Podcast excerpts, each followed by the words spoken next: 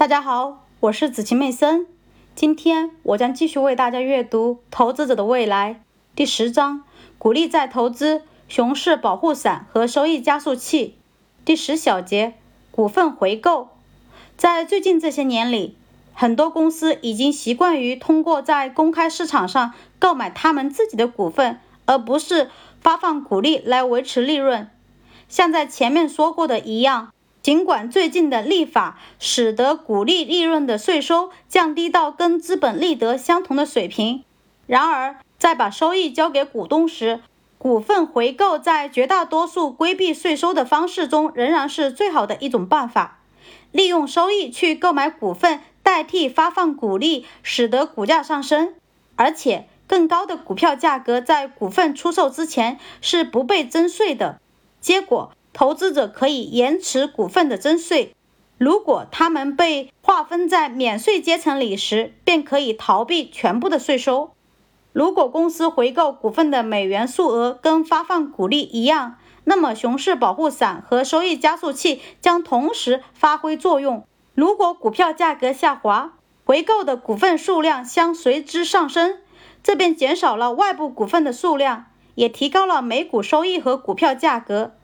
在鼓励再投资中，投资者通过积累股份获得收益。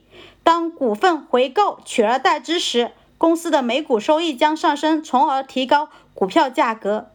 在两种情况下，表二和表三中的数字仍然成立。看起来，股份回购起到了同鼓励再投资一样的作用，而且还享受税收减免的额外好处。但是，通常的情况不是这样的。实际上，管理层不把回购股份的政策和发放股利等同。一旦现金股利水平被设置后，管理层通常不愿意降低它的水平。减少股利通常被看作公司发出的一种糟糕信号。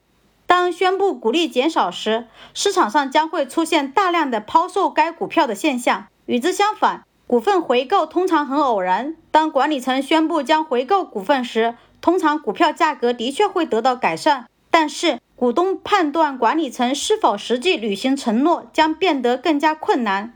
从各种研究中可以得知，大部分宣布的股份回购最终并没有完成。通常，管理层为利润寻找另外的用途，并不是所有的管理层都会按照股东的利益行事。所以，尽管从理论的角度来说，股份回购会起到和鼓励再投资一样的作用。但是实际上，股份回购很少作为股东收益的稳定来源。